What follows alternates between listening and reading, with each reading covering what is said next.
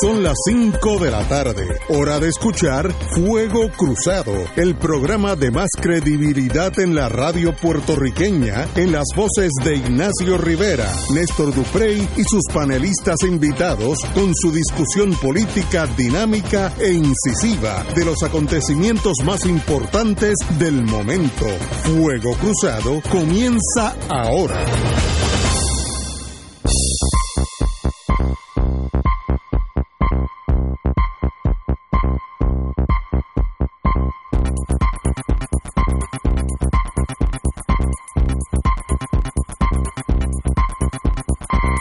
Y amigas, hoy es jueves 14 de noviembre.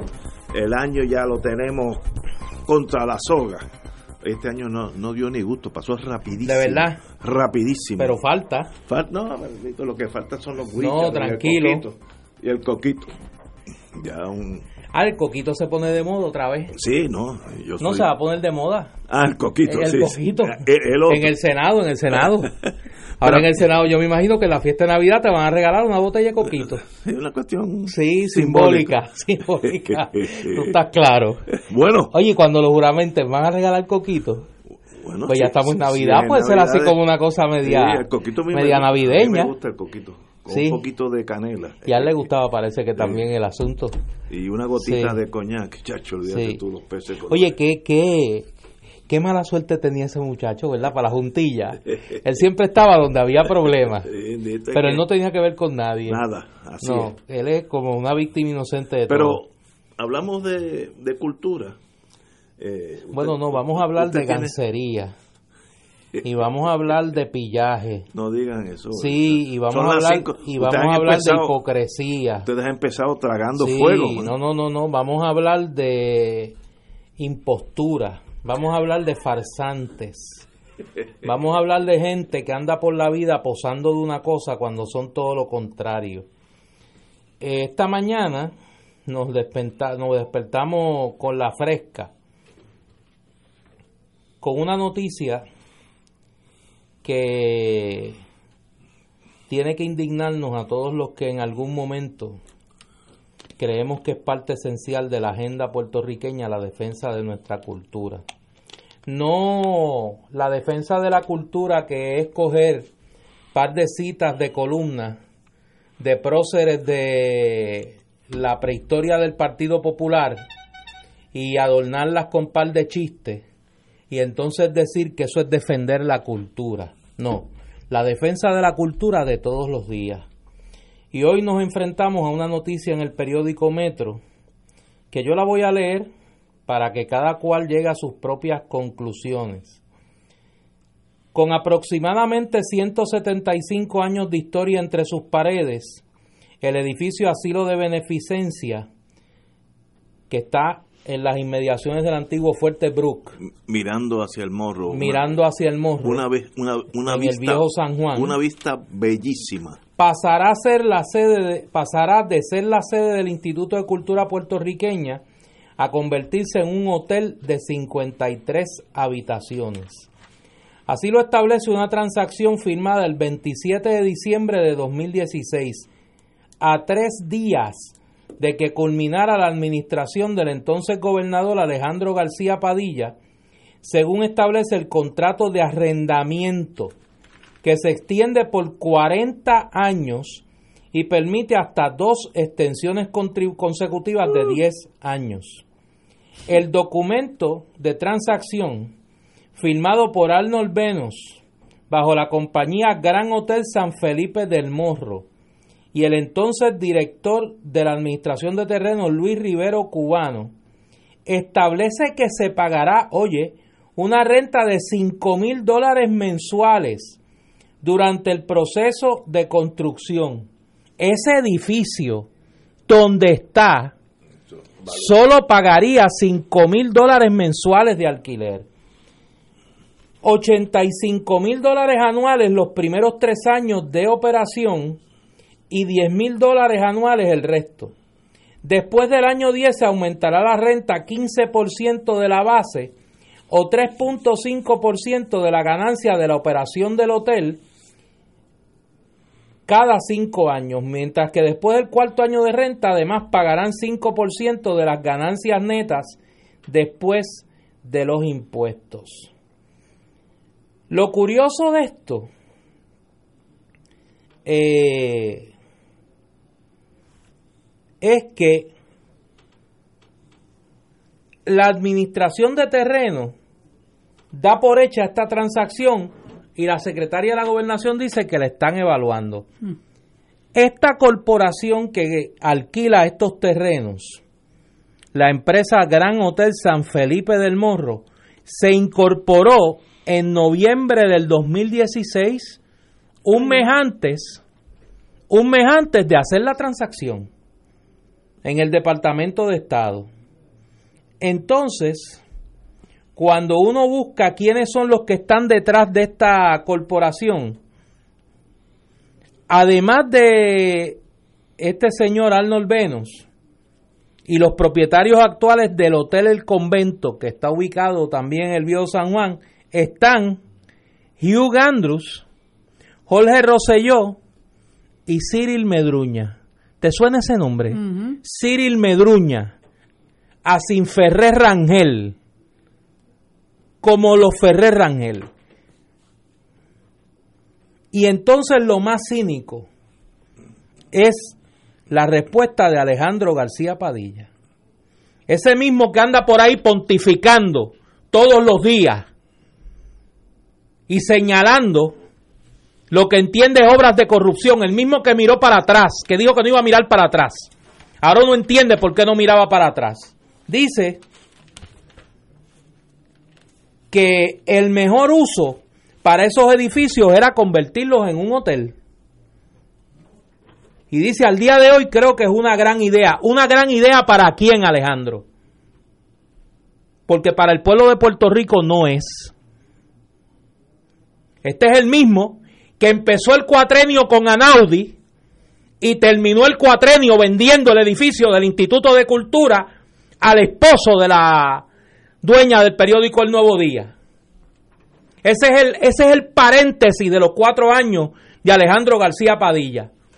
Entregarle los nombramientos a un delincuente, a un vulgar delincuente como Anaudi Hernández, y terminar el cuatrenio regalando el edificio del Instituto de Cultura.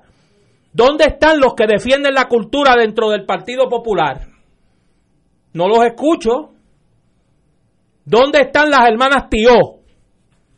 ¿Dónde están? ¿Dónde están los que dentro del Partido Popular se rasgan las vestiduras defendiendo la cultura puertorriqueña? ¿Qué es?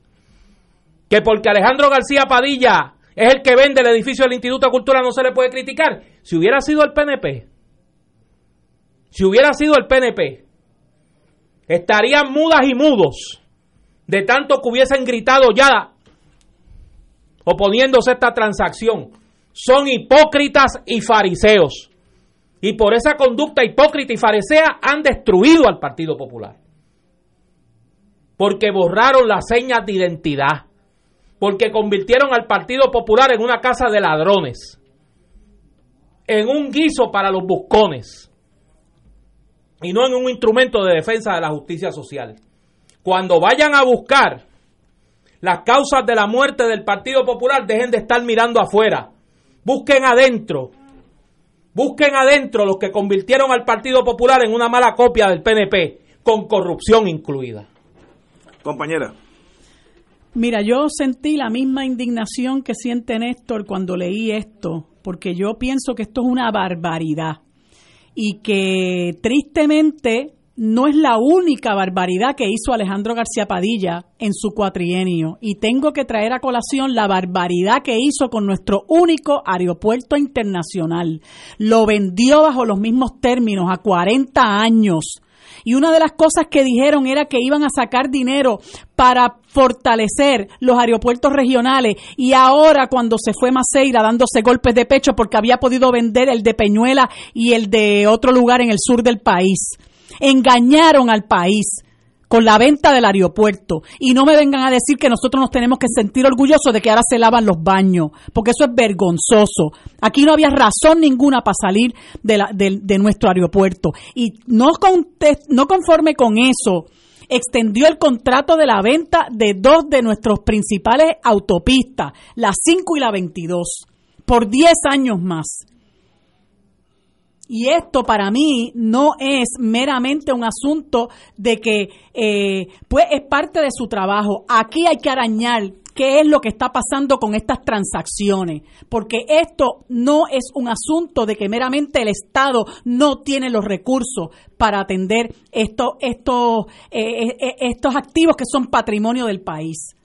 Y yo exhorto a mis buenos amigos periodistas y exhorto a los excelentes periodistas investigativos a que hurguen en el fondo de estas transacciones, porque después de esa compraventa, esa extensión de esa compraventa de la de la de la eh, autopista vino una ciudadanía española y vino una sociedad en el bufete Calvo Sotelo y esas cosas hay que investigarlas porque de la noche a la mañana uno se convierte en el mercader de todos los activos de, nuestro, de nuestro país. No, esto es insostenible. ¿Cómo es posible que nosotros nos hayamos enterado ahora, tres años después de las transacciones?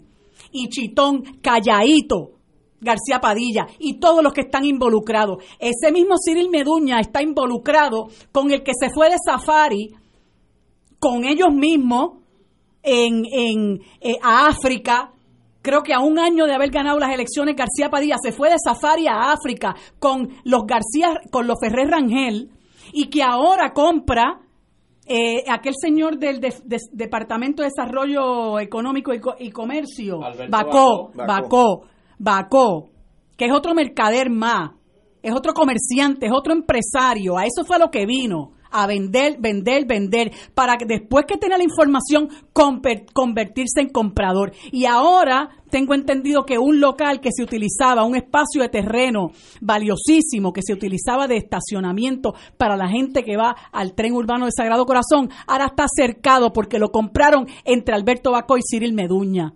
Esa es la que hay aquí. Aquí hay que arañar, porque la suite 1802 no es lo único. No es lo único que este país tiene que investigar. Aquí hay una mafia de los blanquitos que vienen a aprovecharse del poder que tienen y hacer conexiones para después que se van del gobierno lucrarse. Y hacen sus contactos con la gente en la empresa privada para aprovechar los contactos que tienen, el conocimiento que tienen y después que salen del gobierno lucrarse.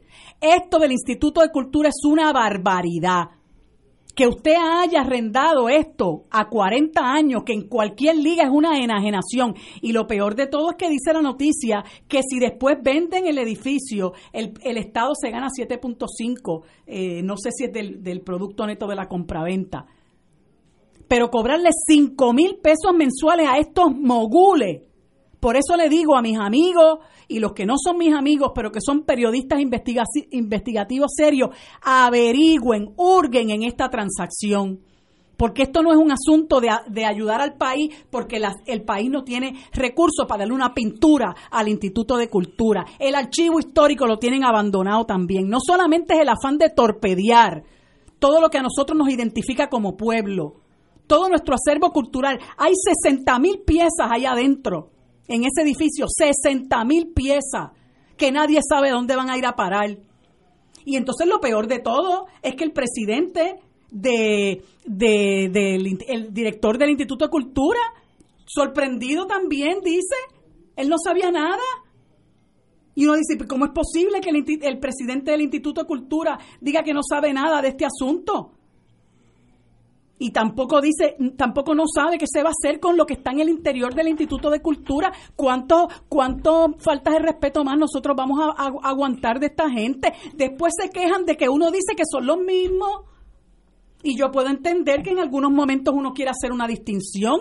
Óigame, pero ¿qué es esto? Vender el acervo cultural de nuestro país como si eso fuera, este, eh, como si fuera cualquier cosa el patrimonio del país, venir a decirlo, lo alquilo a 40 años porque el Estado no tiene recursos para mantenerlo, pues búsquelo, búsquelo, porque mucha gente que hizo, eh, muchos chavos que se llevó a Naudi y muchos chavos que se llevó el otro, el licenciado Reyes, que estaba junto con García Padilla en Francia cuando ganó las elecciones y que creo que se ganó medio millón de pesos en el primer año de, de, de, la de, de ejecutorias de García Padilla, después que montó una corporación, porque el mismo, el mismo patrón que se da con el PNP de venir a crear e inscribir corporaciones, empezando el cuatrienio del, del gobernador de que se trata, también es un patrón que lo que tenía el, el, el, Partido Popular. Mira, me acabo de enterar.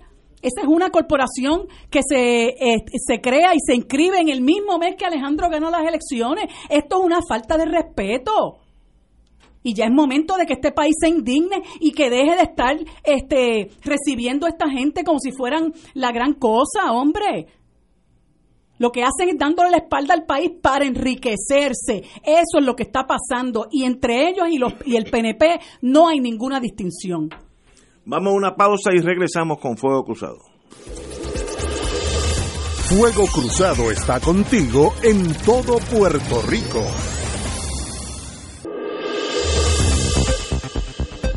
Y ahora continúa Fuego Cruzado.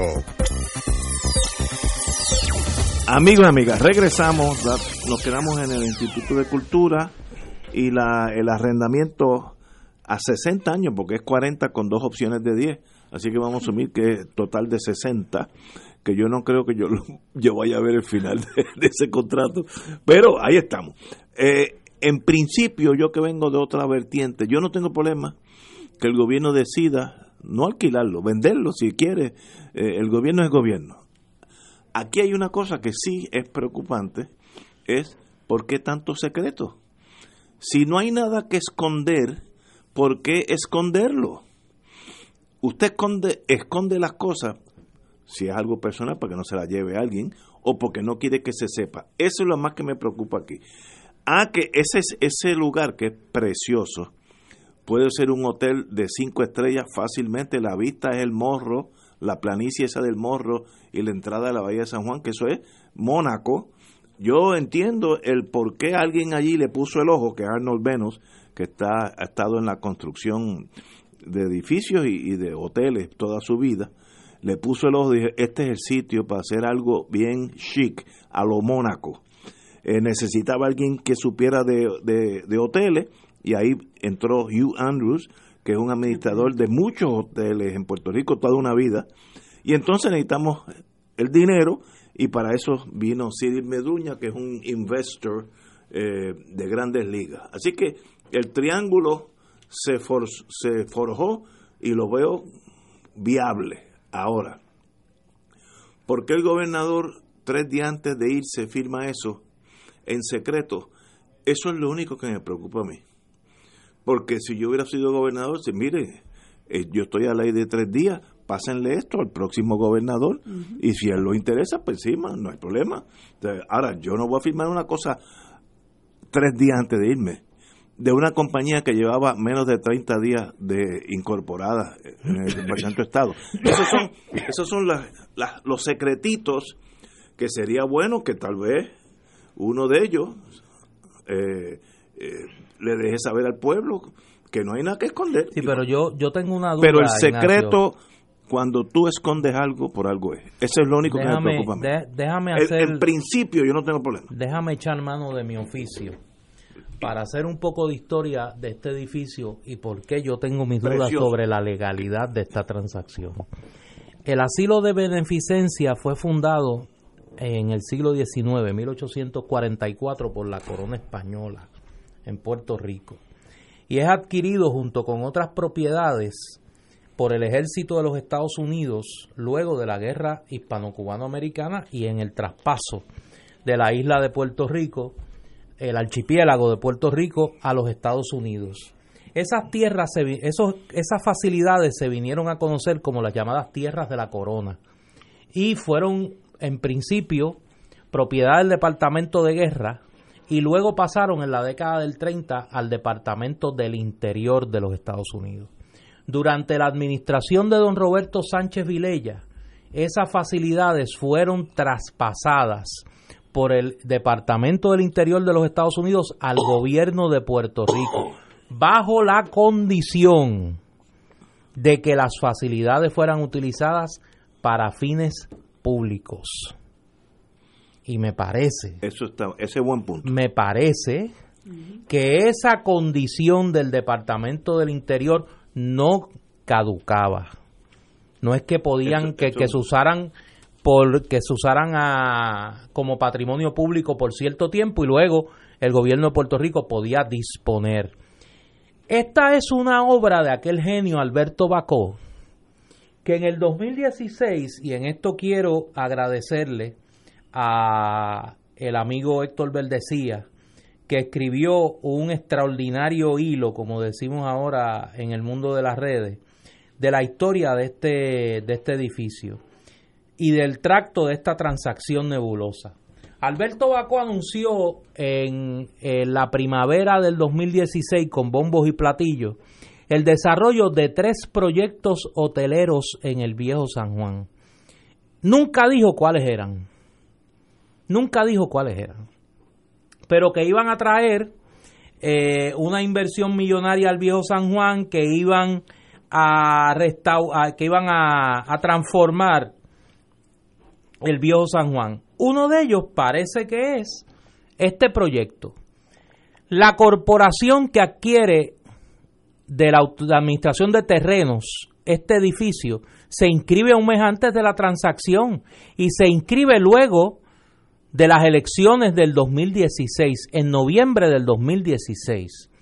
Y en diciembre, el 27 de diciembre, tres días antes, cuatro días antes de que García Padilla abandone afortunadamente la fortaleza,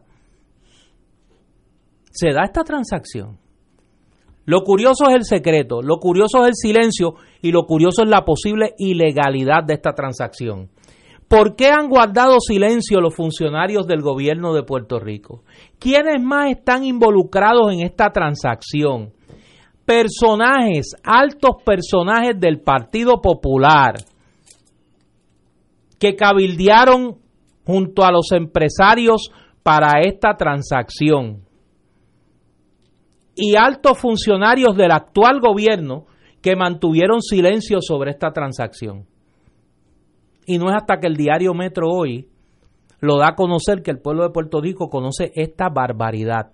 La vergüenza que sea un gobernador del partido que creó el Instituto de Cultura el que venda como vulgar real estate su edificio.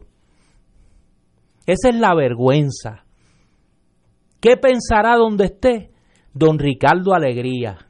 ¿Qué pensará donde esté doña Inés María Mendoza? Porque mira cómo usan, como son locos con usar el nombre de Muñoz y el nombre de doña Inés y no se apean de la boca el nombre de Muñoz y el nombre de doña Inés y no son dignos de pronunciar el nombre de Luis Muñoz Marín. No son dignos de pronunciar el nombre de Inés María Mendoza. Lo utilizan de escudo para tapar su felonía, para tapar su busconería. Y han convertido el partido de Luis Muñoz Marín en una mera quincalla. En una quincalla que no tiene que ver nada con el Partido Popular que fundó Luis Muñoz Marín. Haciendo pasar la vergüenza que tienen que pasar las buenas y los buenos populares que hoy tienen que bajar la cabeza cuando tienen que leer que un gobernador del Partido Popular, como un vulgar, como un vulgar cabildero, vende el edificio del Instituto de Cultura. La señora gobernadora actual, eh, estoy citando, se encuentra buscando opciones que permitan pasar el Instituto de Cultura a algún lugar que a su vez redunde más economía. Yo ahí tengo algo que decir. Si ese edificio era público, más economía que eso no va a haber. Es que tampoco hay, tampoco hay conciencia de lo que, porque para ellos todo está a la venta. Wanda Vázquez también está en la luna de Valencia. Parte del acervo histórico y parte de nuestra, nuestro patrimonio es el edificio. No se trata de sencillamente vamos a coger los escritorios y la, y la silla y los 60 mil piezas y vamos a ver dónde las montamos, porque es que ni, a ninguno le importa. Ese es el problema con tener un país en manos de mercaderes, de gente que ve el país como una mercancía. Maceira cuando se fue, de lo único de, lo que hablaba era de los negocios que él había hecho porque para esta gente nuestro país es una mercancía. Por eso es que tenemos que salir de todos. Mira, la, la, secretaria de la gobernación, Zoela Boy, que es abogada, y la, la, al igual que la gobernadora, que fue secretario de Justicia, secretario de Justicia, la secretaria de la, de la gobernación dice que ella está evaluando el contrato. Pues mire, ahora mismo Néstor acaba de decir algo que puede ser objeto de evaluación seria.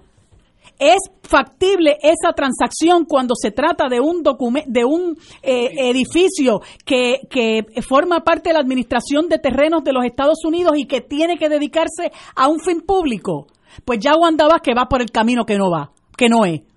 Con decir que va a ver cómo recoge los bártulos y los pone en otro lugar. Hombre, el país merece más respeto.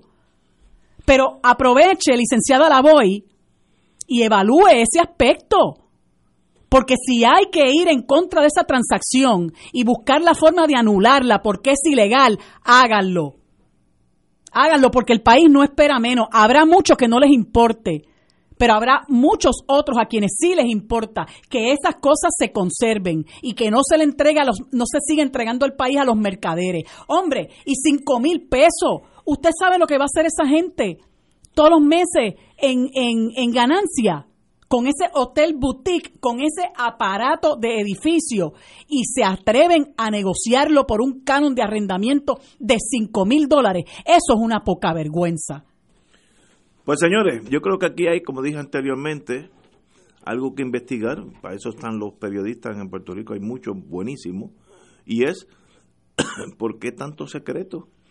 Si, si el, el periódico, eh, ¿cómo se llama el, que, el periódico que lo tiró? Metro. Metro, no hubiera disparado esta pequeña bombita. a Metro que lo hizo. Pero si no lo hubiera sacado Metro, esto hubiera seguido caminando. Y un día Nos pues encontramos con el, con el Hotel Boutique un día caminando por allí. Sí. Hoy me imagino que a la inauguración irían Orondo, porque como andan impari delicti, todo el mundo. A García Padilla con Fortuño, y sabrá Dios invitaban a Ricky Rosselló, porque como ellos comen todos del mismo plato, sí, comen todos del mismo plato. Me da cosa. Y a lo mejor invitan a Sila Calderón también. Señores, Yo sé por qué lo digo. A lo mejor invitan a Sila Calderón también. Bueno, y sé por qué lo digo. Hay que investigar por qué se firmó el contrato tres días antes, por qué tanta prisa, por qué la compañía que, adquirió ese contrato se creó 30 días antes. Eh, y, sencillamente el canon de arrendamiento es otra cosa, etcétera. Y el, el punto que trae Néstor, que es muy válido, si el caveat, lo, lo que trasladó el, el la Secretaría del Interior a Puerto Rico tenía una limitación de uso. Si está allí en blanco y negro, pues entonces el contrato puede ser puede ser nulo. Hay que buscar los documentos del traspaso en 1965. Yo lo sé porque a mí no me gusta dial de lo que yo tengo. Yo tengo en mi casa la fotografía del gobernador Sánchez Vilella montado en una en una grúa de esas tumbando allí una de, la, de los muros del fuerte Brook cuando pasó a manos del pueblo de Puerto Rico. Todo ese, todos esos edificios, las llamadas tierras de la corona y las facilidades que estaban allí, pasaron al gobierno de Puerto Rico a condición de que fueran utilizadas para fines públicos. Eso es lo que hay que buscar, eso es un buen punto. Señores, tenemos que ir a una pausa y el secreto, ¿por qué el secreto? Vamos a una pausa. Esto es Fuego Cruzado por Radio Paz 810 AM. Diariamente en nuestra cocina algo delicioso se cuece en la olla. Se escucha el cortar de la cebolla y el triturar de los ajos. En Freshmart utilizamos ingredientes frescos sin aditivos ni preservativos. En el deli encontrarás la mejor variedad de desayunos, almuerzos y cenas, pizzas artesanales y más. Los mejores especiales de la semana para comer sano y sabroso. Explora la variedad de ofertas más saludables. Ven a Freshmart en Aguadilla, Caguas, Carolina, Condado, Guaynabo y Atorrey. Freshmart es para todos. Fuego Cruzado está contigo en todo Puerto Rico.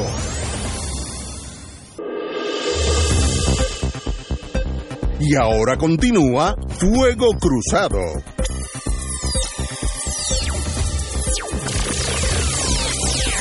Amigos y amigas, yo ayer eh, estaba leyendo de noche cuando se me hace difícil porque ustedes me ponen tan tenso que a veces se me hace difícil conseguir el sueño. Y no es que están mirando el teléfono.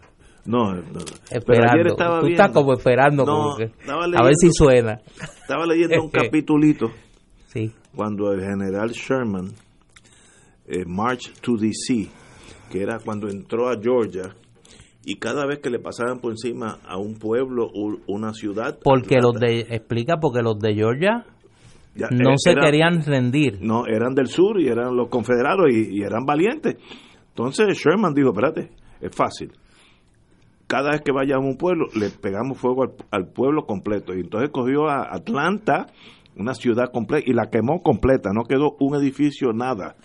Y eso era parte de una guerra civil, de la guerra civil, que costó casi 800 mil norteamericanos de los dos bandos.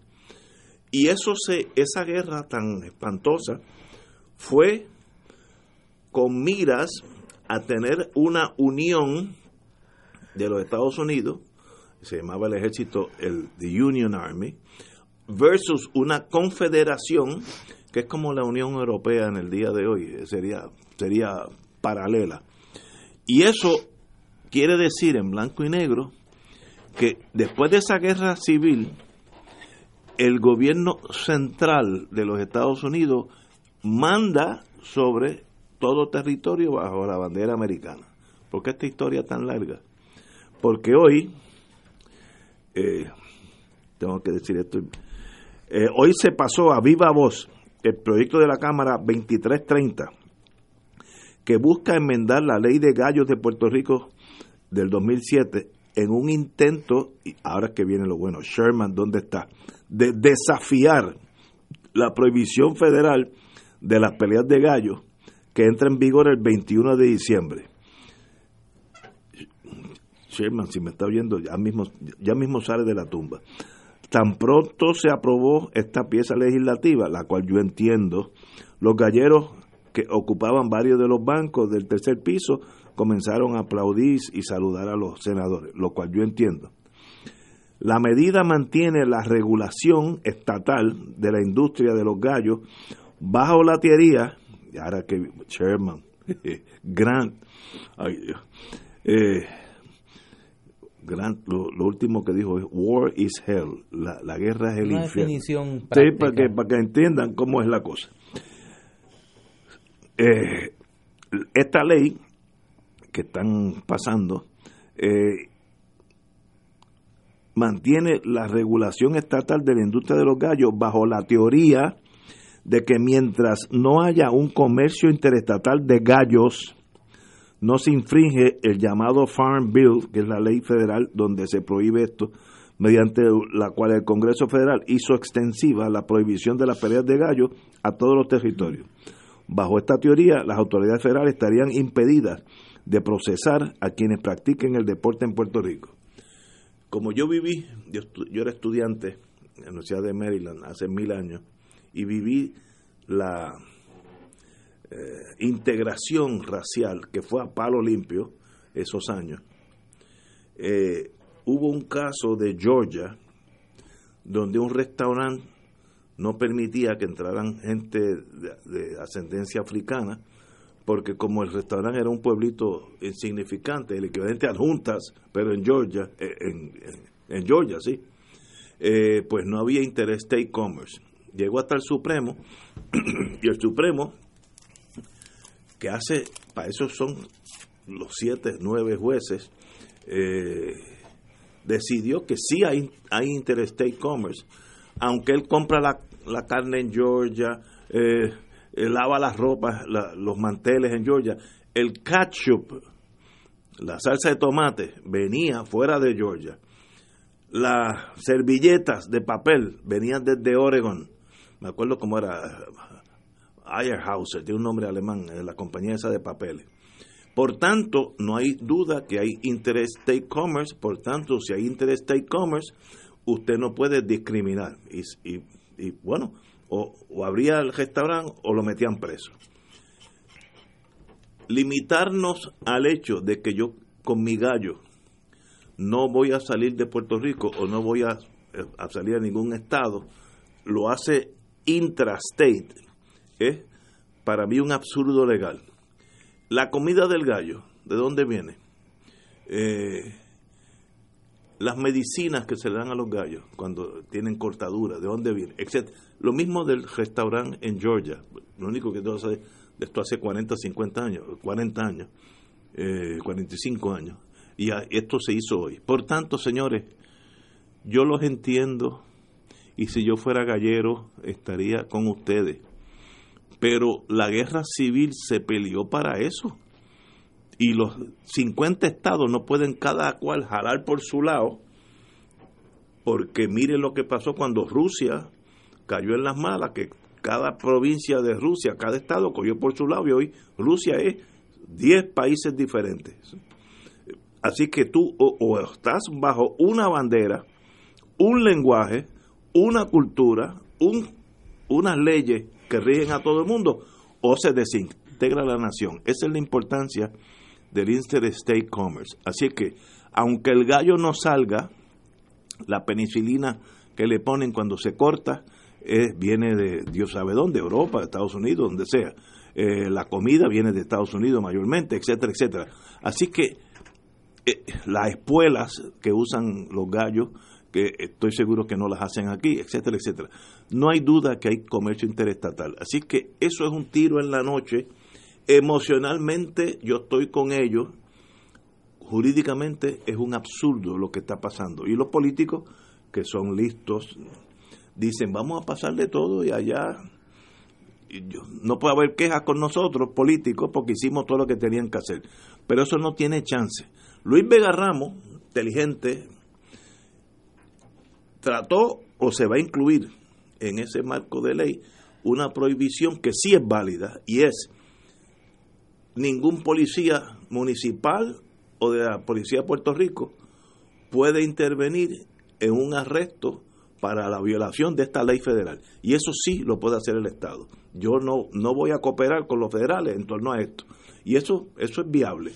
Entonces los federales tendrían que arrestar a cuanto gallero esté por ahí haciendo lo que, lo que hacen los galleros, peleando. Eh, y ahora mismo eh, Fish and Wildlife tiene dos agentes en todo Puerto Rico. Dos, uno, dos. Necesitarían 40 si es que van a arrestar gente. Así que esto puede ser una ley muerta, de esas leyes que se pasan y nadie le hace caso, pero no hay duda que es totalmente constitucional la prohibición. Si usted quiere salirse de eso, sin duda alguna, usted declara una república y puede poner el gallo en la bandera y eso es válido. No, por favor.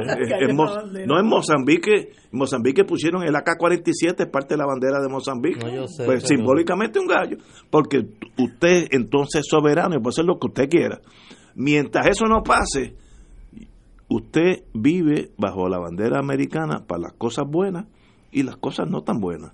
Y Luisiana tenía los mismos gallos, le pasaron el jolo y el, senador de Luisiana dio cuatro discursos y ya no hay peleas de gallo en Luisiana.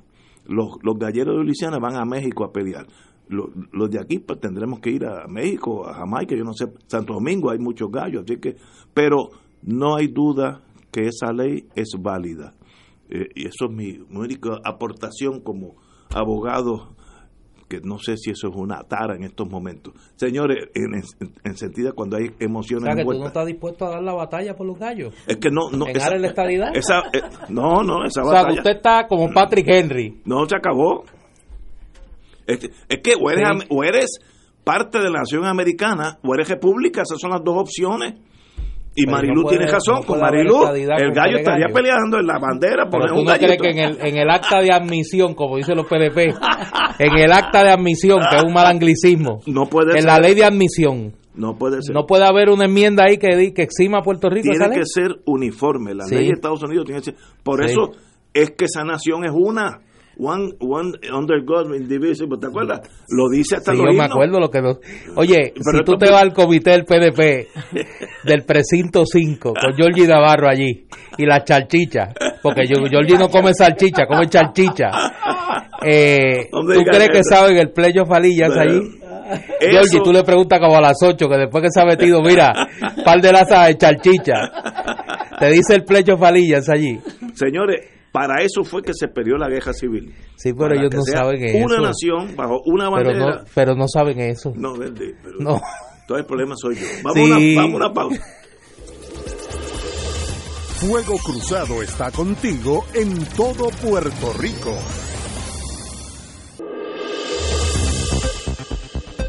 Y ahora continúa Fuego Cruzado.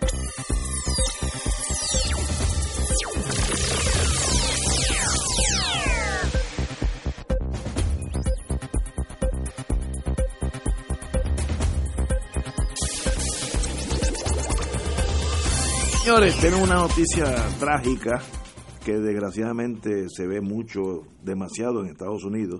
Un estudiante armado disparó hoy con un arma de fuego dentro de una escuela secundaria al sur de California, provocando la muerte de dos estudiantes, todos son menores de edad, y heridas a otras tres personas.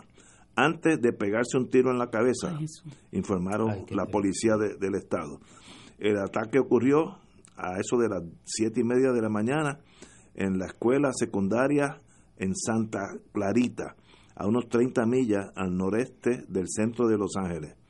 Eh, Shauna Orandi, de 16 años, dijo que estaba en su clase de español haciendo tarea cuando escuchó cuatro disparos que en un principio confundió con el ruido de instrumentos musicales.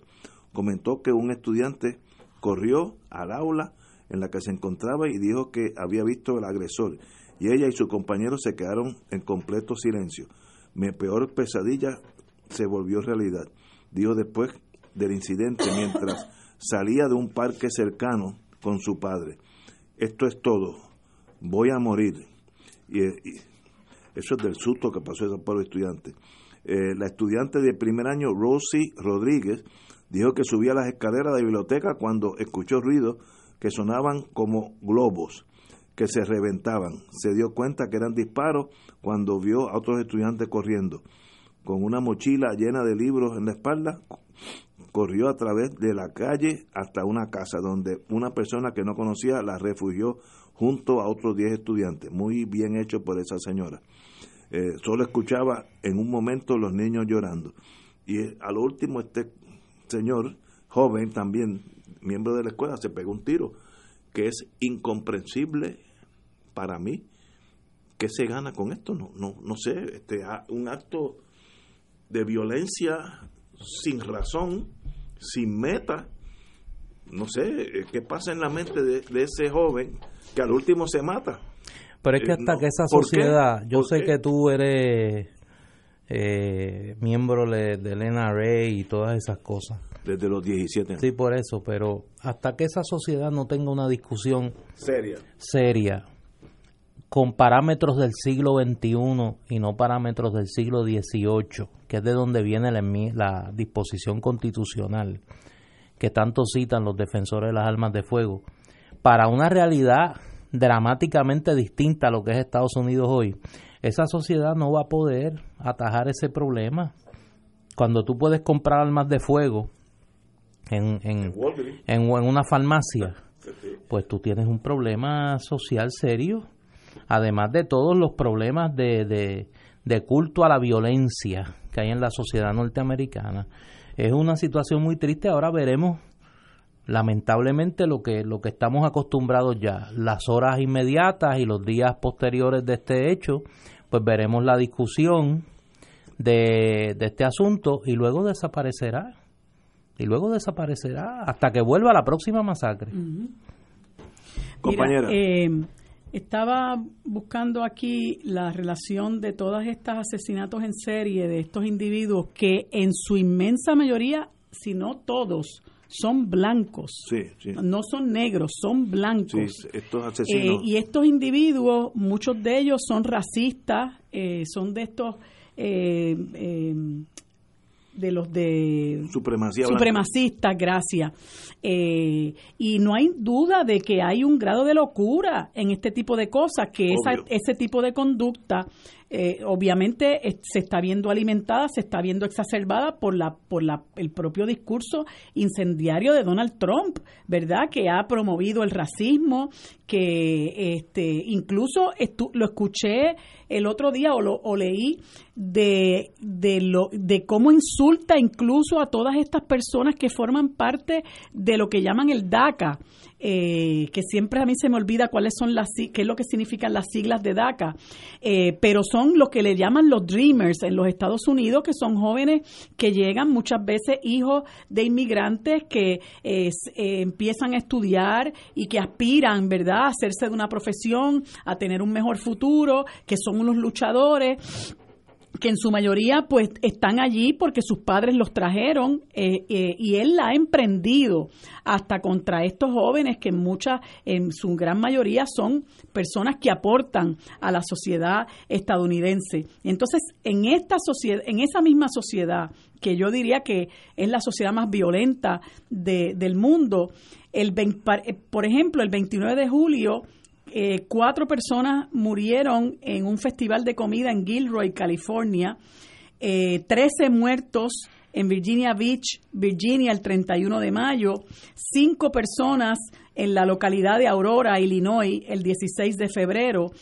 Cinco personas más en, en, las ciudades de Chicago y Denver el 20 de noviembre, 12 personas muertas en un bar de California el 8 de noviembre, dos personas en Tallahassee, Florida, en un estudio de yoga el 3 de noviembre, 11 muertos en una sinagoga de Pittsburgh, Pensilvania, el 27 de octubre, tres personas en Aberdeen, Maryland, el 20 de septiembre, tres personas el 26 de agosto del 18 en un centro comercial en Jacksonville, Florida, 28 de junio, cinco personas, entre ellos cuatro periodistas y un agente de venta, en un edificio de un periódico local en Annapolis, Maryland, 18 de mayo, eh, en un instituto en Santa Fe de Texas, eh, eh, 10 personas fueron eh, asesinadas, 10 de marzo del 18, eh, eh, tres rehenes y un secuestrador muertos, el, el, 10 de marzo, 15 de febrero, 17 personas en un instituto en la Florida,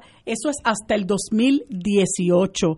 Y lo triste del asunto es que ya este tipo de cosas forman parte de lo que llaman el everyday life de los estadounidenses. Yo estaba el otro día escuchando la historia de una persona a quien quiero mucho, eh, que es eh, mi hija mayor a quien no, no, no, que no es biológica, eh, y me contó de que en Dallas, Texas, en un momento dado, su hija hizo una llamada porque tenían un drill ellos, los niños ahora en las escuelas de los Estados Unidos, parte de, de, de, la cultura de la, de, la, de la escuela es que tienen que hacer un drill y no, solo, no es para prepararse para los terremotos, es para prepararse para un, una amenaza de asesino como este, ¿no?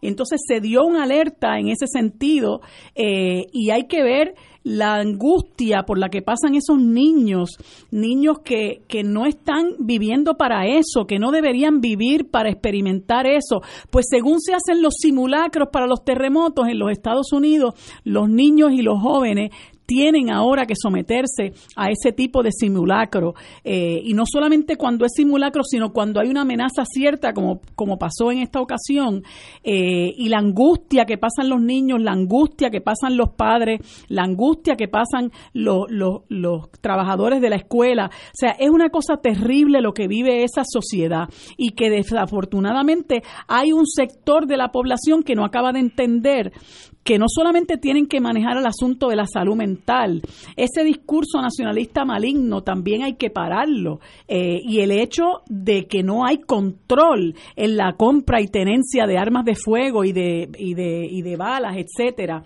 que usted puede comprar un AK-45 como se compra una maleta. 47. AK-47, perdone usted. Eh, que el experto? Sí, yo de eso no sé mucho.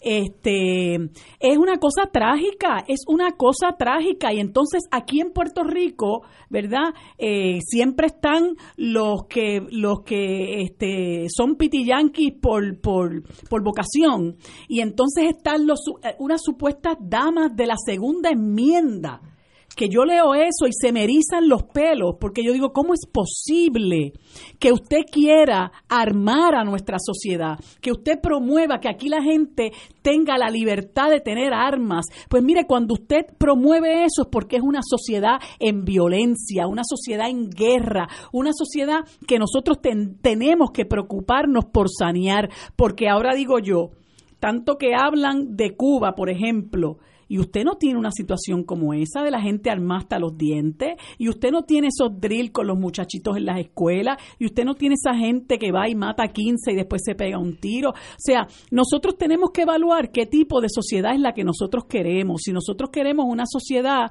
que por, que, que por su desigualdad, por su racismo, por su prejuicio, eh, cree todo este tipo de males sociales y cree todo este tipo de problemas de naturaleza mental, ¿no?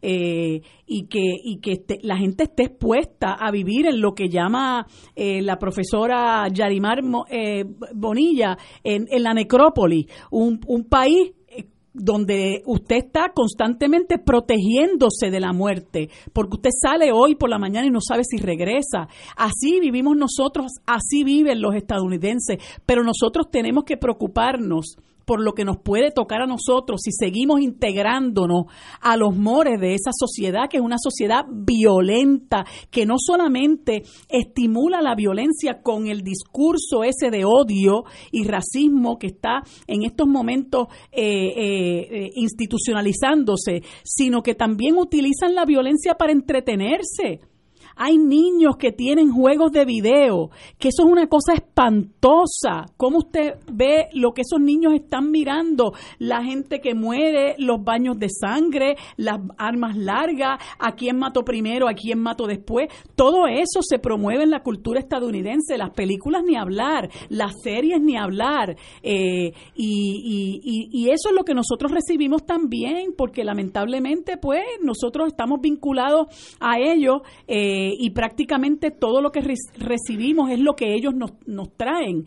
Eh, así que eh, son momentos en que nosotros tenemos que ponernos a reflexionar la clase de sociedad que nosotros tenemos. Yo prefiero una sociedad de mayor frugalidad, de, donde se viva más sencillamente, donde no haya tanta aspiración a que yo quiero tener eh, muchos bienes materiales, pero sin embargo estoy vacío por dentro y soy un ser humano eh, que he abandonado todo lo que son los valores de, de, la, de la rectitud, de la solidaridad, de la, de la compasión por el ser humano, de la misericordia por el prójimo. Si tú uno abandona eso, ¿para qué uno quiere tener acceso eh, o un supuesto acceso a, bienes materiales, ¿verdad? Que lo que hacen es satisfacer a uno de manera muy temporal. Eh, yo creo que eso es uno, uno de los de los de las conversaciones que tenemos que tener. ¿A qué sociedad es a la que nosotros aspiramos? Tenemos que una pausa, son las 18 horas. Fuego Cruzado está contigo en todo Puerto Rico.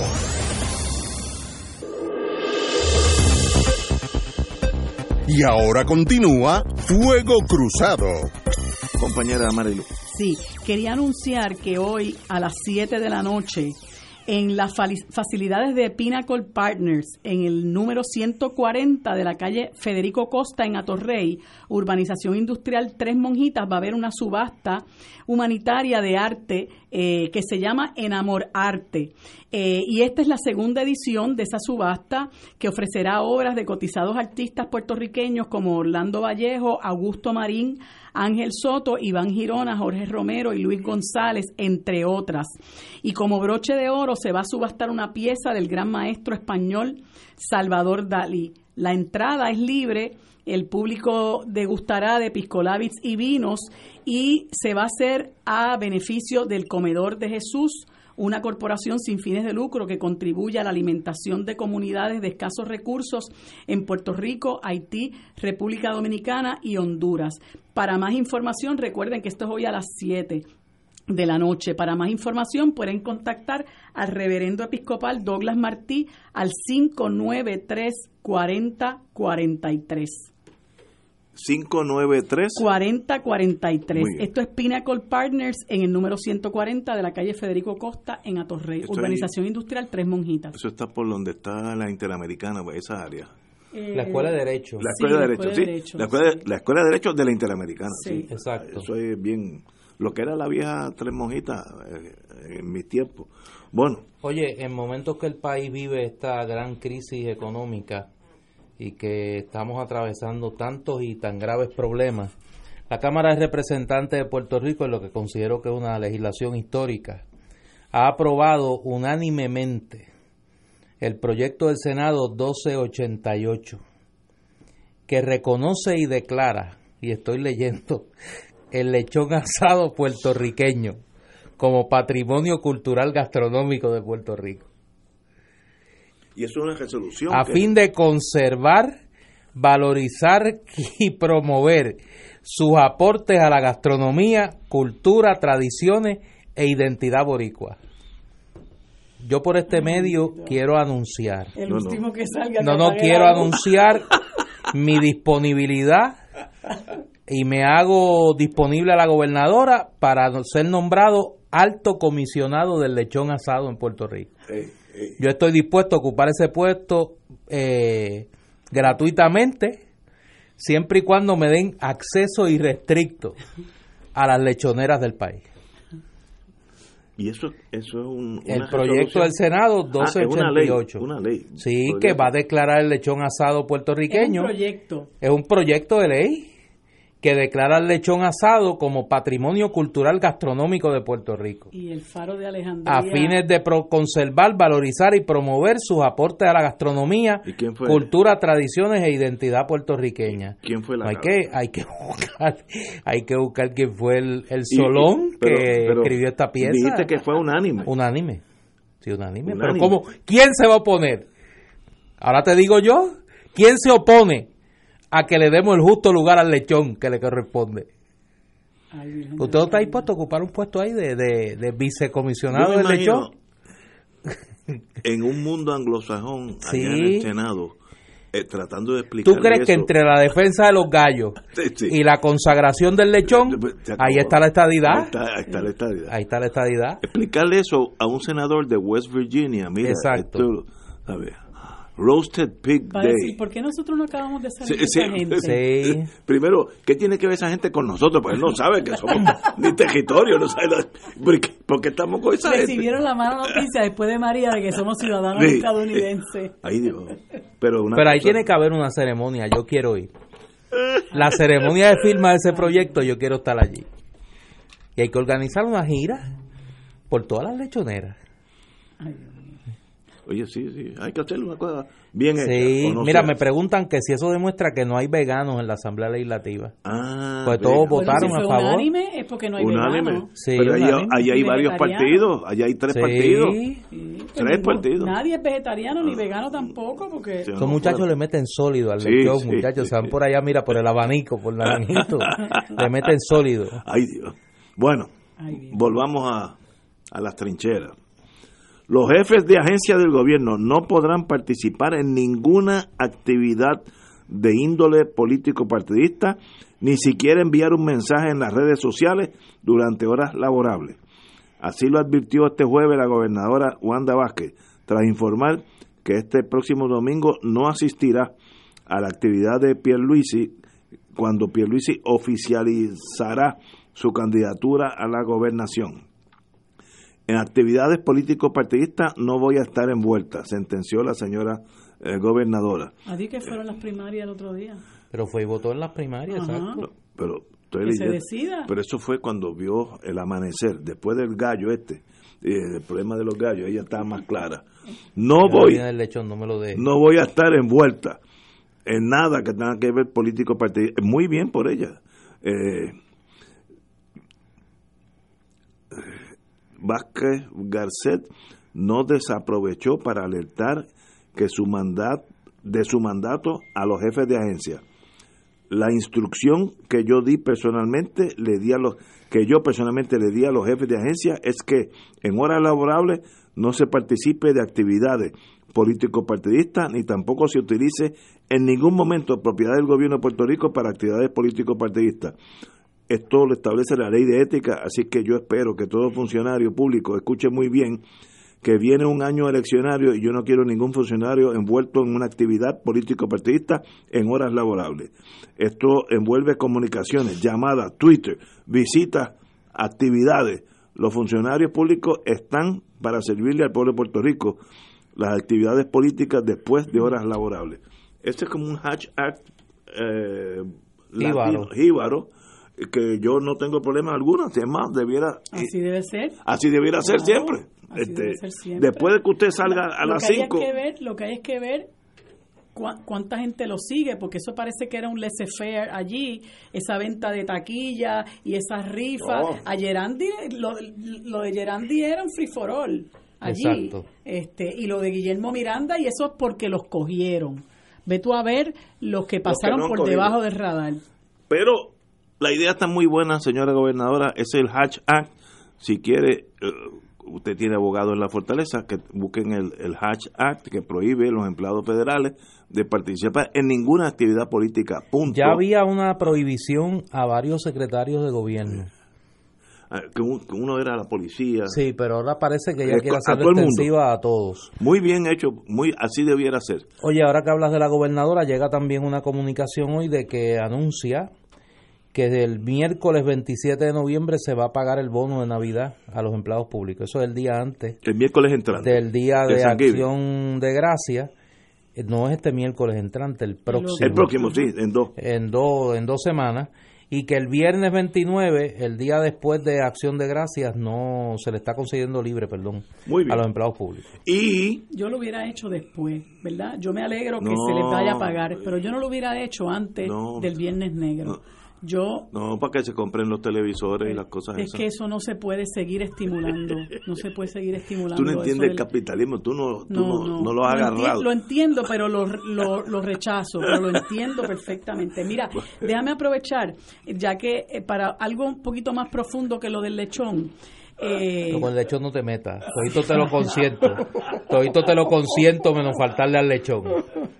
Eh, para decir algo muy importante, en el último día para la aprobación de medidas, la Cámara de Representantes eh, ordenó que se enmiende la polémica ley, ley 40 de 2017 para que se prohíba de manera clara y expresa el depósito y disposición de cenizas de carbón en todas las vías, terrenos y vertederos de Puerto Rico.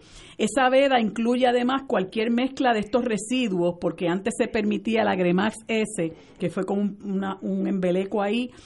Eh, por lo que a partir del momento en que la gobernadora firme la pieza y se convierte en ley, la carbonera AES no podrá distribuir en la isla su denominado Agremax, una combinación de cenizas que la empresa ha intentado comercializar sin éxito. Tampoco podrá disponerlo en sistemas de relleno sanitario como el de Easy Waste en Peñuelas, vertedero al que AES envió sobre 15 mil toneladas tras la falsa prohibición de cenizas que la administración de Ricardo Rosselló eh, Nevares firmó en julio de 2017. Así que yo felicito, este, este proyecto también se aprobó en la Cámara por unanimidad. Hay que, hay que felicitar a todos los representantes que muchos de los cuales vieron la luz, porque muchos de ellos votaron a favor de ese proyecto engañoso de Ricardo Rosselló de julio de 2017 y sobre todo hay que hay que eh, felicitar a los luchadores de la de las comunidades Tallaboa y aledaña de Peñuelas, a los de Salinas, Guayama, toda esa gente que ha venido sufriendo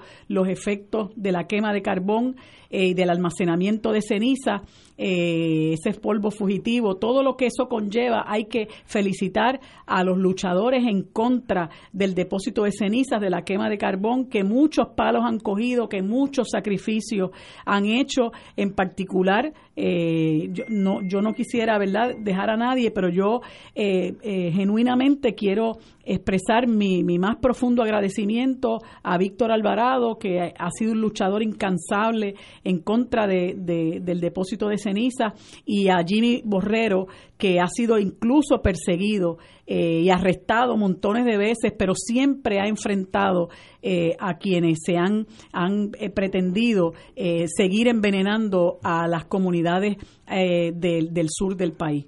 Quiero unirme a esas palabras y particularmente la felicitación a Jimmy y a Víctor y a todo el liderato del Partido Independentista puertorriqueño en Peñuelas porque realmente han dado la batalla eh, muchas veces solos, en contra de eh, el almacenamiento de ceniza allí. La pregunta que se cae de la mata es de aprobarse esta legislación y convertirse en ley, ¿qué va a hacer AES? ¿Dónde va a depositar? a unos lugares en la Florida. Por eso, ¿dónde van a depositar? ¿Dónde van a depositar la ceniza? Me imagino que eso va a abrir eh, nuevamente la discusión de ese de ese de ese tema. Mira, para quiero agradecerle a los que me escriben, el bufete extendido siempre responde y me han escrito varios con la información de quién es el autor de esta pieza tan eh, importante, histórica, que reconoce y declara el lechón asado como patrimonio cultural gastronómico de Puerto Rico, es el senador José Yoito Pérez Rosa, de Arecibo.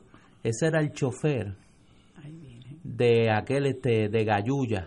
Mm. Sí, que ahora es senador. Pero fíjate, va a pasar a la historia. El hombre que le ha hecho justicia al lechón.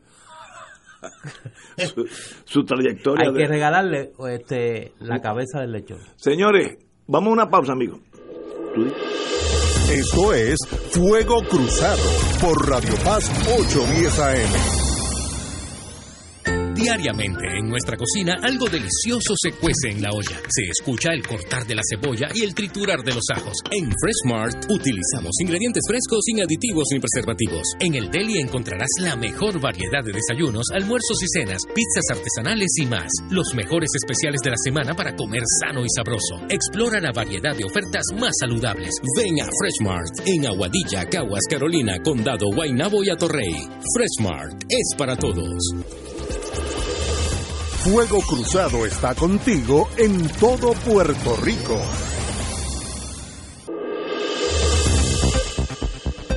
Y ahora continúa Fuego Cruzado.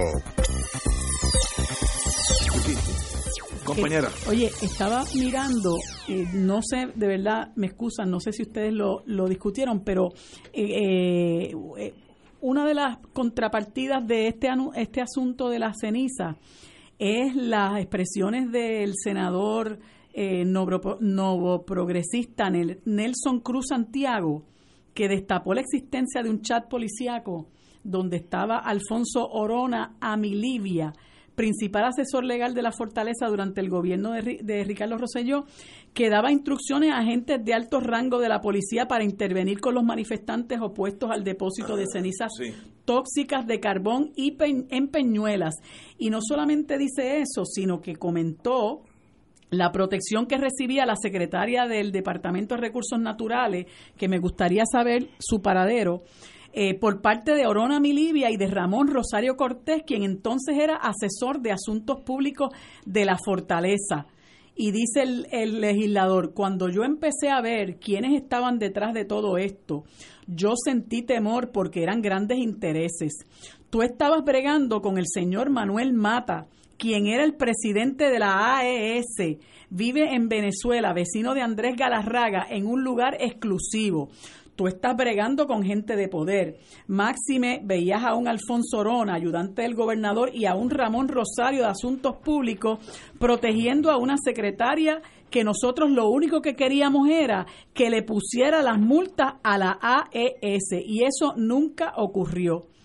Eh, yo creo que eso también se le debería dar mayor, mayor investigación, porque por ahí hay dos o tres que, que están ¿verdad? Tan campantes que todavía, como quien dice, no los han tocado con limón. Y yo creo que es importante, más allá del chat, que veamos los verdaderos colores de estos individuos que estaban involucrados y que en un momento dado dirigían los destinos de este país. Esas últimas palabras tuyas son las que más me han afectado a mí. Esos niños malcriados, incultos, no muy leídos en nada, excepto en la posibilidad de hacer dinero, llenos de complejos desde raciales hasta sociales, dirían este país. Y, y, eso hay que olvidarlo, como los alemanes, en Alemania nadie habla de la temporada de Hitler, los años de Hitler, el nazismo, los asesinatos que hubo.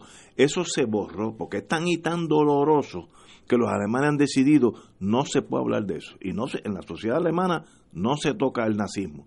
Y aquí no se puede tocar el josellismo, porque fue una cosa tan que bueno que no duraron este 13 años como Hitler, sino duró dos, iba en no, tres, casi tres. Pero que mucho daño le ha hecho a este país. Eh, estamos en manos de, de, no sé, de niños malcriados, truanes, eh, que no sabían ni cómo manejar la relación con Washington, que nunca es fácil, pero es un imperio cuando Putin va a Washington, usted lo ve y se comporta como un caballero. Jamás ha dicho nada impropio Putin, pero nada. Y estos iban allá y decían cuatro cosas porque eran niños. Y qué bueno que pasó. Oye, y tenemos que, yo le dije a la gobernadora, ya lo hizo finalmente, todos los que aparecían en el chat no pueden, no pueden ser servidores públicos. Punto. No puede ser si estaba en ese mundo, porque demuestra una falta de civilización que sencillamente es irreversible. Y mire, pasemos la página. Mm. Eh, ahora viene la, actualmente la gobernadora Wanda Vázquez, muy bien. Vendrá y vendrá Batia, etcétera.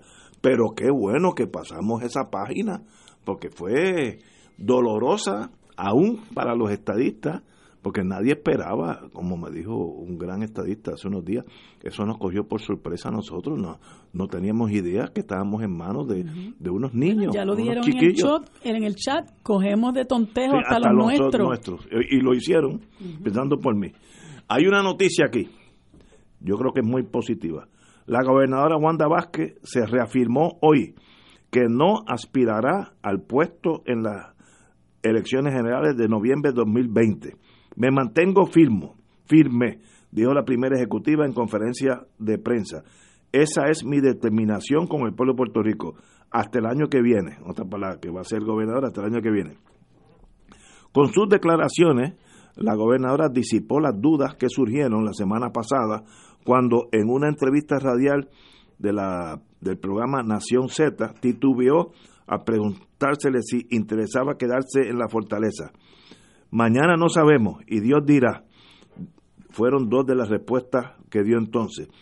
Vázquez juró como gobernador el pasado 7 de agosto. Hoy de eso hace, parece que fue mucho tiempo y eso fue ayer tras la renuncia de Ricardo Rosello. Muy bien por la gobernadora.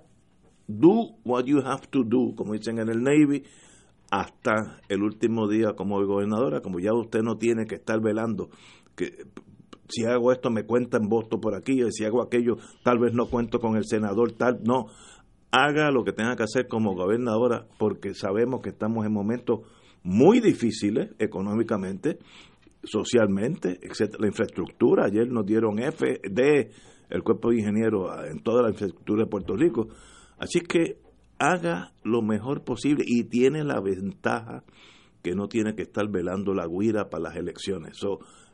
Usted es un hombre, una mujer libre hasta el 2 de enero del 2021. ¡Wow! Fíjate, yo creo que, que hacía falta que la gobernadora no entretuviera más ese asunto ¿eh? y que acabara las especulaciones, eh, porque pues aquí se especula mucho, se hacen muchas conjeturas, se crean muchas este, expectativas que son verdaderamente irreales y me parece que, que dejar atrás eso, cerrar esa, esa, ese capítulo y plantearle al país, mire, yo no voy para, para aspirar a ningún cargo, pues cierra toda esa eh, madeja de, de, de, comentarios y de especulaciones que entretienen a uno demasiado, entretienen a la gente demasiado cuando hay muchísimas otras cosas en las que nos tenemos que eh, enfocar eh, pues posiblemente ahora el que corra sea Pierluisi, así que ya sabemos que,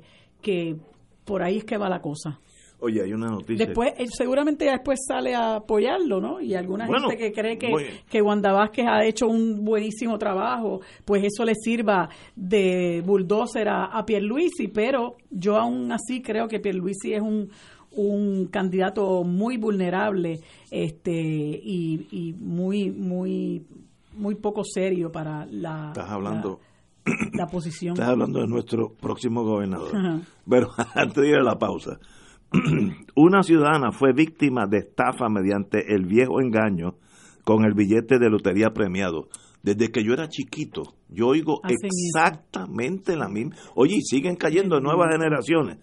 La querellante informó que en, en que alguien se presentó a la señora eh, que tenía un, un billete premiado, pero como ella era dominicana no podía eh, cambiarlo, que es absurdo, usted puede ser de la luna y tiene derecho a cambiarlo. Eh, la señora, bendito, retiró del banco 10 mil dólares y se los entregó a la pareja de estafadores. Cuando intentó cobrar el, billete premiado, se enteró que era falso. Esta historia, desde que yo tenía 4, 5, 6 años, viene la misma historia del billete premiado, que yo soy extranjero, yo me acuerdo hace 20 o 30 años, era una señora colombiana y que no podía, pero la misma historia, mire, es falso. Si usted se saca un billete premiado, usted puede ser de Júpiter, vaya a la lotería y se lo cambian sin preguntas cuál es el problema. Eh, así que me da mucha pena y esta señora, bendito, sacó de sus ahorros 10 mil dólares y se lo entregó a estos dos truanes que deben estar ahora en un resort en, en Europa a cuenta de ella la misma historia. Nunca confíen en nadie que le trae algo, eh, una historia tan y tan rara y tan bonita que, uno sabe que hay algo escondido. Nada tan fácil es legal. Vamos a una pausa. Fuego Cruzado está contigo en todo Puerto Rico.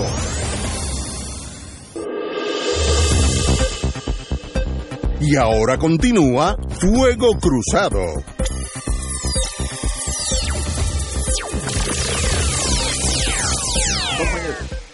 Déjame articular una diferencia que yo tengo con mi hermano Ignacio sobre el tema de los alemanes y, lo que pasó en Alemania. Yo creo que lo que Alemania decidió fue lo que ellos llamaron la política de desnazificación que era aquellos funcionarios de segundo nivel para abajo del nazismo, sencillamente integrarlos a la sociedad alemana y no comenzar un proceso eterno de juicios eh, por complicidad o colaboración con el nazismo.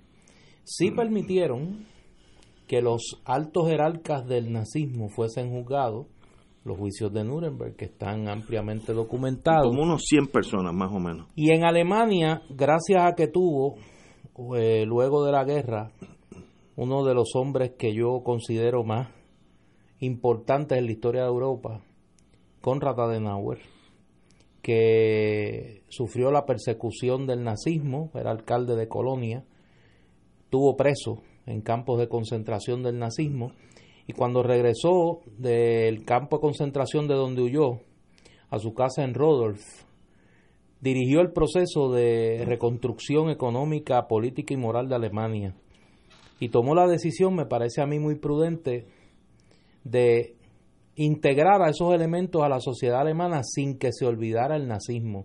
Por eso en Alemania es un delito. El hablar, hablar sacar la bandera nazi. el guardar culto al nazismo. Por eso es que esa sociedad, lejos de olvidar, recuerda en todo momento el daño terrible que le hizo el nazismo a la sociedad alemana. No confundamos la política de desnazificación de Adenauer y de reconstrucción de Alemania, que la convirtió en una nuevamente en una potencia económica, pero en un ejemplo moral al mundo, eh, con el olvidar el nazismo, al contrario, lo recuerdan todos los días. Por eso es que es tan difícil para el alemán en este momento expresar orgullo nacional, por ejemplo. Yo, yo tuve acceso a amigos alemanes a Alemania, de, de Alemania, y ese tema ellos no lo tocan ni en privado entre ellos es como es un bochorno de una, pero por eso no es por olvido es al contrario es que sencillamente lo recuerdan tanto y tanto y saben el daño que les hizo que no que prefieren no, no hablar de eso en, en los alemanes de verdad Sí. No hablan del tema. Como si no hubiera pasado esos 13 años tan. costaron casi 60 millones de vidas. Una cosa inconcebible, la tragedia. bueno, pero estamos aquí. Tenemos que ir a una pausa, ¿no? No, seguimos, muy bien. Mira, por, eso es, por eso es que, perdóname Marilu, para sacarme esto y poder dormir. Por eso es que barbaridades como las que hizo Ricky Rosselló, barbaridades como las que hizo Luis Fortuño, barbaridades como las que, las que ha hecho Alejandro García Padilla no se pueden olvidar. Los crímenes que esta casta ha cometido no se pueden olvidar. Pero, y, estoy de acuerdo contigo, lo que yo estaba diciendo es que me generan tanto dolor. Claro. Que, la escapatoria es qué bueno que se fueron. Claro. Ay, María, qué bueno. Digo, no se puede olvidar, porque si no volvemos y metemos. Por eso es que te digo, no podemos caer en eso. Wow. No podemos caer en eso. Estamos de acuerdo. Mira, yo quería aprovechar la oportunidad para eh, decirle a los amigos y amigas que nos escuchan que el miércoles 20 de noviembre a las 7 de la noche en la Casa Soberanista se va a presentar el libro Luis Muñoz Marín y la Revolución Cubana 1959 a 1962. Suena bueno. Es escrito por el licenciado Ángel Manuel Rivera Rivera. Eh, es un libro interesantísimo, histórico, yo se lo recomiendo a todo el mundo y les recomiendo que vayan porque el licenciado Rivera Rivera pues me ha hecho el honor de pedirme que yo le haga la presentación del libro, así que voy a estar en esa em, empresa, ¿verdad? Un porque a la que yo no estoy acostumbrada, pero eh, creo que bien vale la pena eh, asistir y adquirir el libro también, porque es un libro que, que nos, nos lleva por unos espacios de la historia que muchos no conocíamos. Este, y por eso es que el título es tan sugestivo, ¿no? Luis Muñoz Marín y la Revolución Cubana. Así que los invitamos el eh, miércoles 20 a las 7 de la noche en la Casa Soberanista, donde desde el día antes 19 a las 7 de la noche también vuelven las clases de salsa. Muchas gracias. Muy bien. Muy bien. Oye, tengo que decir, mañana vamos a tener al doctor Rivera aquí, colega y amigo allá en el recinto metro de la Interamericana.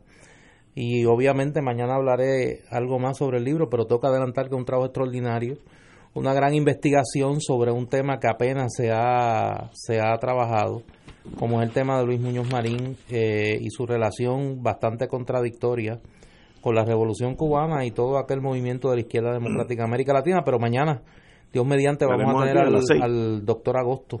Eh, el doctor Rivera, perdón. Eh, aquí a las eh, seis. Mañana a las seis de la tarde. Eh, bueno, amigos y amigas, exponen cuadro crítico de educación. El presidente del, organismo fiscal, José Carrión, califica el sistema de enseñanza pública como ineficiente e indignante para el estudiantado. Escuelas que no han abierto a dos años del huracán María. Facturas de agua y luz en planteles que cerraron hace años. Un sistema de asistencia que no se ha implementado a cabalidad en una década y procesos de subasta que tardan meses antes que los estudiantes puedan tener un nuevo libro en sus manos son parte de las trabas operacionales día a día del Departamento de Educación. Esto es por la Junta de Supervisión Fiscal. la pobre gestión administrativa de educación tiene como telón de fondo la congelación de sobre 600 millones en asignaciones federales, incluyendo 125 millones de educación especial. Las exigencias de recorte presupuestario por parte de la Junta y los reclamos para los estudiantes, para que los estudiantes tengan mejor desempeño académico o reciban los servicios necesarios. Hace más de una década, en, el caso sonado Rosa Lidia Vélez, que todavía está dando bandazos. Eh, de esta forma, así se puede resumir la situación que encara el Departamento de Educación, la agencia con mayor presupuesto del gobierno de Puerto Rico, que en palabras de José Carrión, presidente de la Junta, es ineficiente e, e, indignante para la juventud puertorriqueña. Oye, y tantos supersecretarios, ¿te acuerdas aquella americana, cómo se llamaba?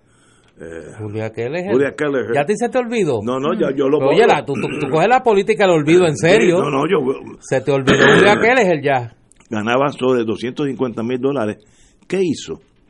Además de ganar 250 mil dólares, ¿qué hizo?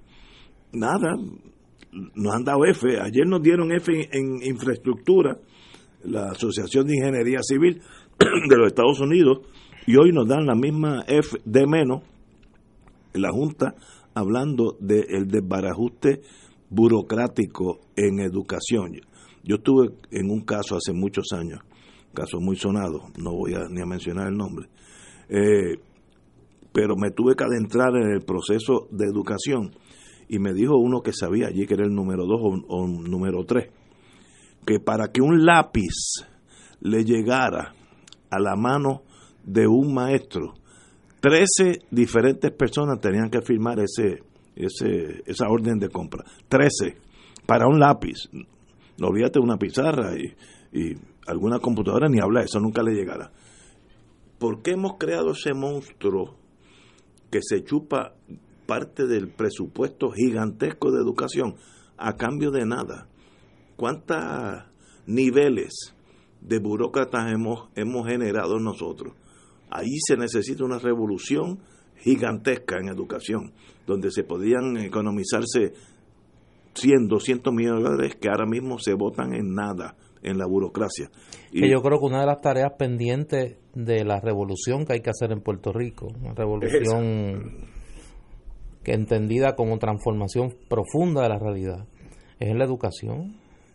O sea, nosotros no vamos a poder echar este país hacia adelante si no hacemos una gran transformación educativa. Eh, y lo primero que hay que hacer, lo primero que hay que hacer es destruir ese monstruo burocrático que es el Departamento de Educación es el gran impedimento para transformar la educación puertorriqueña. Y hay que crear un sistema educativo ágil, mirar los modelos que han dado resultados, como por ejemplo el modelo Montessori. ¿Por qué nosotros no podemos utilizar ese dinero llegando a un acuerdo con el gobierno federal de que se le dé una flexibilidad a Puerto Rico en el manejo de los fondos federales, aún a costa de que recibamos menos dinero?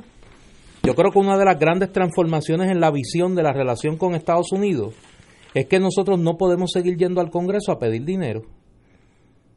O sea, a ir con la mano extendida a pedir dinero. Nosotros tenemos que buscar la manera de con menos dinero hacer más y negociar con los Estados Unidos un uso flexible de esos fondos para transformar el sistema educativo puertorriqueño. Ah, pero si estamos pensando que ese dinero se utilice para seguir haciendo ricos una gente que han convertido la educación en un negocio, en los distintos extremos del sistema educativo, y no voy a enumerarlos porque todo el mundo sabe quiénes son, pues entonces tenemos un problema. Tenemos que poder utilizar eso, ese dinero, aunque sea menos dinero, para transformar la educación. Y hay que mirar los ejemplos que nosotros tenemos en Puerto Rico, ejemplos suficientes en el tercer sector y en el sector privado de modelos educativos que han funcionado. ¿Por qué nosotros no podemos aplicar eso en la escuela pública? porque hay un monstruo burocrático que lo impide, que es el Departamento de Educación, que se ha convertido en el gran impedimento para transformar la educación en Puerto Rico. Y eso es como el morro, esa muralla no la mueve nadie, nadie. Eso corre solo, no importa quién sea el gobernador, la gobernadora, el secretario de, o la secretaria de Educación, eso es un Frankenstein que sigue caminando solo. Así es. ¿Y cómo se rompe eso? Y entonces los contratólogos populares y PNP sí pues terminan manejando los hilos del Departamento de Educación con cualquier secretario o secretaria. Y tú miras eh, que sale un secretario, llega otra secretaria, sale un secretario, llega otra secretaria, y son los mismos. Los contratólogos son los mismos. Mira, esa, ese, esa oficina de asuntos federales del Departamento de Educación, eso es uno de los, de, los bienes más preciados del gobierno de Puerto Rico. Ahí que está el billete. Ahí, ahí, mira, la industria que se ha generado en torno a la administración de fondos federales para educación es multimillonaria. ¿Y quién se mete con esos intereses? Eso es uno de las grandes de los grandes impedimentos para transformar la educación puertorriqueña. y como tienen cabilderos PNP y populares, cosa que no tienen los padres y las madres las maestras y maestros del sistema Montessori, por ejemplo, pues para eso sí siempre hay dinero. Para las escuelas Montessori no, pero para ellos sí. Porque el guiso es púrpura. El, tumbe. Azul y rojo, la mezcla azul y rojo. Es el guiso púrpura. Guisan populares, guisan PNP. Pero por décadas, esto lleva 40, 50 años. Claro, por eso es que ha sido imposible transformar la educación. Y mira el, el producto que estamos tirando a la calle para el dinero que se invierte es pésimo nosotros metemos tanto dinero en educación que deberíamos tener una escuela a los, Finlandia. Que, ¿sabe? Que no hay excusa si el dinero está, pero se gasta. Y Finlandia no tiene fondos federales. No, allí a pulso. Finlandia no recibe fondos federales. Pero qué tragedia, porque un país, eso es un dicho en el mundo de inteligencia, un país es su sistema de enseñanza público. Claro. Si tú vas a Finlandia, tú te das cuenta que eso es una filigrana.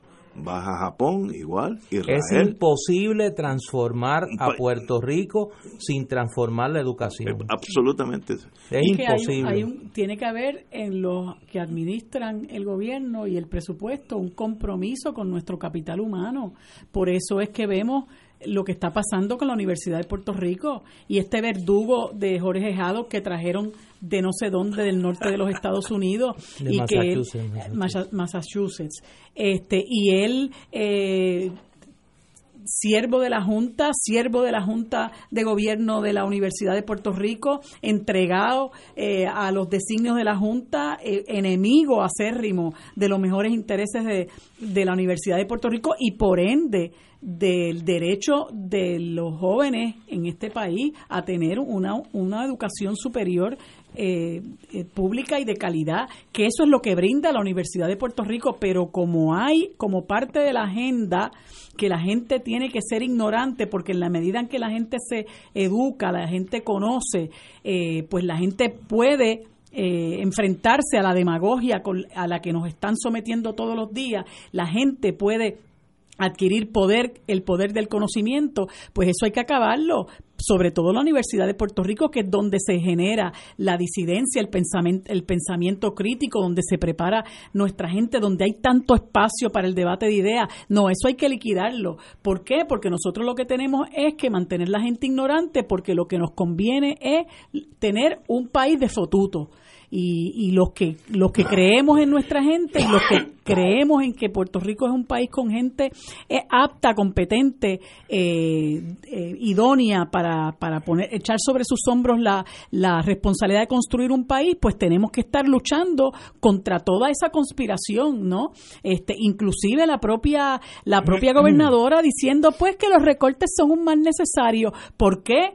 Porque tampoco le importa realmente. Mientras más ignorante usted mantenga a la gente, que es el caldo de cultivo particularmente del, del Partido Nuevo Progresista, por eso es que la gente muchas veces se cree que la estadidad es la panacea, ¿verdad?, de, de todo, de- de- de nuestra vida como país, este, pues mientras más ignorante nosotros mantengamos a la gente, pues mucho mejor, porque la gente se va a creer todos los cuentos que, que le hacemos, así que hay que seguir luchando realmente porque aquí se respete el derecho de, de nuestro pueblo a la educación. Totalmente de acuerdo con ustedes dos. Vamos a una pausa, amigos. Esto es Fuego Cruzado por Radio Paz 810 AM. Y ahora continúa Fuego Cruzado. Regresamos, amigos y amigas, a Fuego Cruzado. Estamos... Oye, Ignacio, espérate, antes que sigas con las tragedias y las Sí, cosas no, que no, pasan aquí. Tengo otra cosa que No, no, no, pero suave. No puedo, no puedo. Mañana, viernes, termina la sequía beisbolera. Mañana comienza el béisbol invernal. Mañana comienza el béisbol profesional de Puerto Rico. eh, comienza en el estadio Irán Bison la temporada número 81 de la Liga de Béisbol Profesional. Eh, los indios de Mayagüez, como decía Gabriel Castro, los indios de mi pueblo, vienen a el estadio Irán Bison a inaugurar con los cangrejeros de Santurce. Eh, y el sábado, los criollos de Caguas inauguran a las 4 de la tarde acá en el estadio Irán Bison. Recordemos que Caguas va a jugar sus juegos locales en el estadio de la capital frente a los atenienses de Manatí, franquicia que debuta esta temporada. Aquí por Radio Paz se van a transmitir todos los juegos Qué bueno. de los criollos de Caguas, la emisora oficial de los criollos de Caguas, del Valle del Turabo, allá de don Raúl Rodríguez. Y eh, es una temporada que promete ser una temporada con mucho mayor respaldo de eh, la fanaticada puertorriqueña. Así que vamos a respaldar nuestro béisbol invernal que la liga está haciendo lo que por tantos años le hemos pedido. Ha habido mucha promoción, buena promoción, el uso de las redes sociales, la comercialización del béisbol. Se van a transmitir los juegos por televisión por el Canal 6, las televisoras del pueblo de Puerto Rico y los todas las franquicias tienen buenas cadenas de radio para transmitir el béisbol invernal. Así que vamos a respaldarlo. Yo por lo menos espero darme la vuelta por bastante juego. No, ese es el mire, a ti te gusta. Yo me siento es el lugar donde más tranquilo me siento. Ah, pues. En una silla del estadio Irán Bison. Eso es un Allí no hay, mire, allí no hay problema. Allí es solo bolas strike y una que otra empanadillita en el camino. Y algunos que otros honrones. Y un honroncito. Eh, oye, hablando de burocracia, el Centro Unido de Detallistas eh, se ha quejado porque eh, la, el, el, nuevo reglamento de permisos, la funeraria, en vez de tener un permiso, como es actualmente, van a, van a necesitar tres. Uno para los servicios funerales, eh, funerales otro para la capilla, yo no sé por qué necesito un permiso para eso, y hasta otro para la sala de embalsamamiento, embalsamamiento. Hasta ahora es uno. Eh, aunque los mismos caen bajo el mismo techo de una funeraria, como es ahora. Se, ha tornado más complejo. Las estaciones de gasolina y de inspección también resultan afectadas con la nueva reglamentación que entró en vigor en julio pasado. Esto porque la Oficina de Gerencia y Permiso les exige un permiso de uso para la venta de marbetes, denunció Jorge Argüelle, presidente del Centro Unido. Yo me pregunto si los bancos que venden marbetes también les están pidiendo estos requisitos o si las tiendas por departamento le piden un permiso por cada departamento. Nosotros tenemos una inclinación a complicar las cosas que sencillamente no la brinca un chivo esta ley, esta nueva, estos reglamentos en el siglo XXI le complica más la vida al Centro Unido de Detallistas, que son los que están en la acera todos los días vendiendo y comprando. ¿Alguien le ha preguntado a ellos cómo ellos miran los asuntos de permisología? ¿A qué esto lo hicieron eh, gente detrás de un escritorio que nunca han vendido ni un hot dog? Entonces hacen cosas bellas en papel que le perjudica la, vida a ellos. Eh, sencillamente no hay forma de brincarse. Las funerarias necesitan tres permisos ahora en vez de uno. Eh, y, y, en vez de renovarlo cada tres años, ahora es cada año. Miren, para que vean lo que es ser práctico. En Nueva Zelanda, tengo un amigo que pasó por allá, vivió allá unos tiempos. En Nueva Zelanda, tú sacas la licencia de conducir, vamos a decir a los 16, 17 años, y nunca la tienes que volver a renovar, nunca más. Tú eres tú y como la, la policía tiene el número de tu licencia, al ponerlo en la computadora se da cuenta si está vigente, aunque ahora tenga 62 años y la sacaste a los 16, porque eres el mismo, una canita más que una canita menos. Pero eso es países que hacen lo posible por facilitar la vida. Aquí hacemos todo lo posible para hacerlo más difícil más burócratas, más empleados públicos, etcétera, etcétera. Este nuevo reglamento de permisos debieran sentarse con los que están en la línea de fuego, que mayormente es el Centro Unido de Detallistas, los amigos y hermanos de Mida, oíganlos, porque ellos son los que se chupan los problemas. Yo sé que la, y esto no tiene que ver con esto directamente, pero la eh, esa ley que le impone impuestos al al stock, ¿cómo se dice? Al, almacenamiento. Sí, pues lo más fácil para los grandes es no tener almacenes en Puerto Rico. Yo conozco uno que lo tiene en Miami. Cuando necesita cosas, pues lo manda de allá para acá. Hicimos algo importante o una ley más. Hace unos días, como yo dije, yo perdí una llave del carro, fui a buscar una llave. Me dijo, no, pues venga el viernes que la, la mandamos a buscar. como que la mandamos? Una llave. No, aquí no hay, aquí no hay llave tú lo apagas, entonces en tres o cuatro días pues, está en Puerto Rico y así se economizan el pagar el arbitrio ese de, almacenamiento. Hay que ser práctico y oye, qué difícil se nos está haciendo eso para nosotros. No sé cómo meterle caña. Oye, hay que felicitar. porque en toda transacción y gestión ah, gubernamental. Entendí, fíjate, entendí ahora. Vas, vas, entendiendo. Sí, sí, ya. Oye, está, está ahí, mira, encrustado el interés gansológico. El ganso, sí, sí. Wow. Oye, hay, tenemos ya, tenemos que irnos, pero felicitaciones a todos los amigos de los Pasos Finos. En Puerto Rico se está celebrando desde ayer la Mundial Equina con, con Fepaso, con Fepaso, sobre 250 caballos de todo el mundo de paso fino, no solamente los puertorriqueños. Esto se está celebrando en el Coliseo Roberto Clemente y eso es un espectáculo para que usted vea que los nuestros pasos finos compiten con lo mejor del mundo y no estoy exagerando, con lo mejor del mundo. También hay países que, tienen caballos de primera, Colombia es uno de ellos, etcétera, etcétera. Felicitaciones a los amigos de El Paso del Mundo Bello de los caballos de paso fino.